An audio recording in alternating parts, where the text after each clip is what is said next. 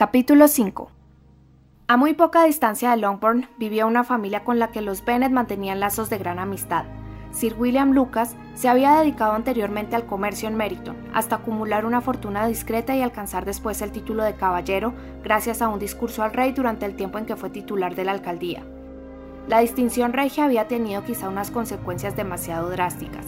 Sir William se había sentido incómodo con su negocio y empezó a molestarle el hecho de residir en una pequeña población con mercado, por lo que abandonando ambas cosas, se trasladó con su familia a una casa a kilómetro y medio de Meryton, residencia que pasó a llamarse desde entonces Lucas Lodge, y donde Sir William podía pensar con complacencia en su propia importancia, y libre de negocios, ocuparse tan solo de ser cortés con todo el mundo, porque si bien le encantaba su nueva categoría social, no por ello se había vuelto arrogante, sino que por el contrario tenía continuas atenciones con todo el mundo. Inofensivo, amistoso y servicial por naturaleza, su presentación al rey en el Palacio de St. James lo había convertido en el epítome de la cortesía. Lady Lucas era una excelente mujer, aunque no lo bastante despejada como para dar buen ejemplo a la señora Bennet. El matrimonio Lucas tenía varios hijos, y la mayor, una joven sensata e inteligente, de unos 27 años, era la amiga íntima de Elizabeth Bennet. Las señoritas Lucas y las señoritas Bennet se reunían siempre después de los bailes para comentar las incidencias de la velada, de manera que, a la mañana siguiente, las primeras aparecieron por Longbourn para escuchar y ser escuchadas. Empezaste bien la velada, Charlotte, le dijo la señora Bennet a la señorita Lucas con gran dominio de sí misma. Fuiste la primera pareja del señor Bingley. Sí, pero pareció que le gustaba más la segunda. Oh, te refieres a Jane, imagino, porque bailó dos veces con ella. Es cierto que dio la impresión de que le gustaba a Jane. Creo que es cierto. Oí algo en ese sentido. Pero no recuerdo qué fue. Algo relacionado con el señor Robinson. Quizá habla usted de lo que oí cuando el señor Bingley conversaba con el señor Robinson. ¿No le he contado ya? El señor Robinson le preguntó si le gustaban los bailes de Meryton, si no opinaba que había muchas mujeres guapas en la sala, y si había decidido ya cuál le parecía la más guapa. El señor Bingley contestó de inmediato a esa última pregunta. Ah, la mayor de las señoritas Bennet, sin la menor duda. No puede haber división de opiniones acerca de eso. Vaya. Sí que se expresó con claridad. Parece como si... Pero de todos modos, podría quedarse en nada. No sería la primera vez. Lo que yo oí fue más agradable de lo que viste tú, Eliza, comentó Charlotte. El señor Darcy no dice cosas tan interesantes como su amigo. ¿No te parece? Pobre Eliza, todo lo que dijo de ti fue que no le parecías mal. Te ruego que no convenzas a Lizzie de que se moleste por su descortesía.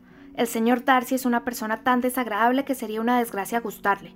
La señora Long me dijo anoche que estuvo a su lado media hora sin abrir la boca ni una sola vez. ¿Está usted segura, mamá? Me parece que no es del todo cierto, dijo Jane. Yo vi cómo el señor Darcy hablaba con ella. Sí, sí, claro, porque le preguntó si le gustaba Netherfield y no le quedó más remedio que responder. Pero según la señora Long, dio la impresión de que le contrariaba mucho que alguien le dirigiera la palabra. La señorita Pingley me explicó, dijo Jane, que nunca habla mucho, a no ser que se encuentre entre sus íntimos. Con ellos es una persona muy amable. No creo ni una sola palabra, querida mía. Si fuese tan amable habría hablado con la señora Long, pero me imagino perfectamente la escena. Todo el mundo dice que es el colmo del orgullo, y supongo que habrá llegado a sus oídos que la señora Long no tiene coche propio y que fue al baile en un coche de alquiler. No me importa que no hablara con la señora Long, dijo la señorita Lucas, pero me gustaría que hubiese bailado con Eliza.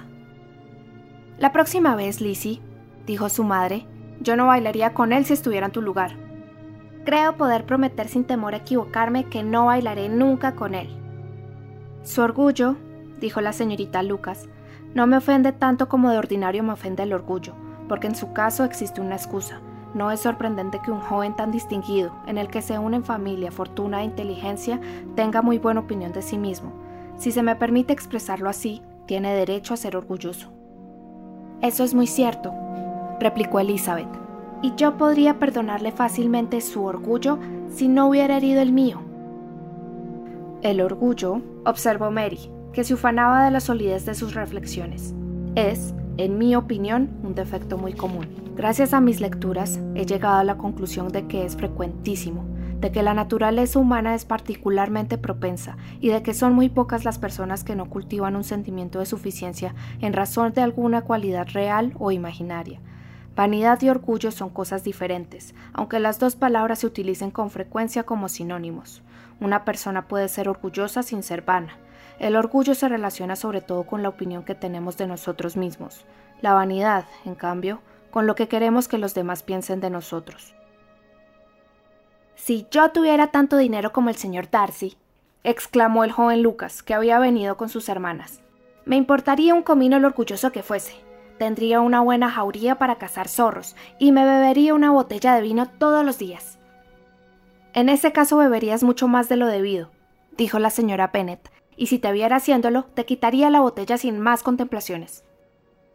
El muchacho protestó contra aquella medida de fuerza, pero la señora Pennett siguió en sus trece, y la discusión solo concluyó al despedirse los visitantes.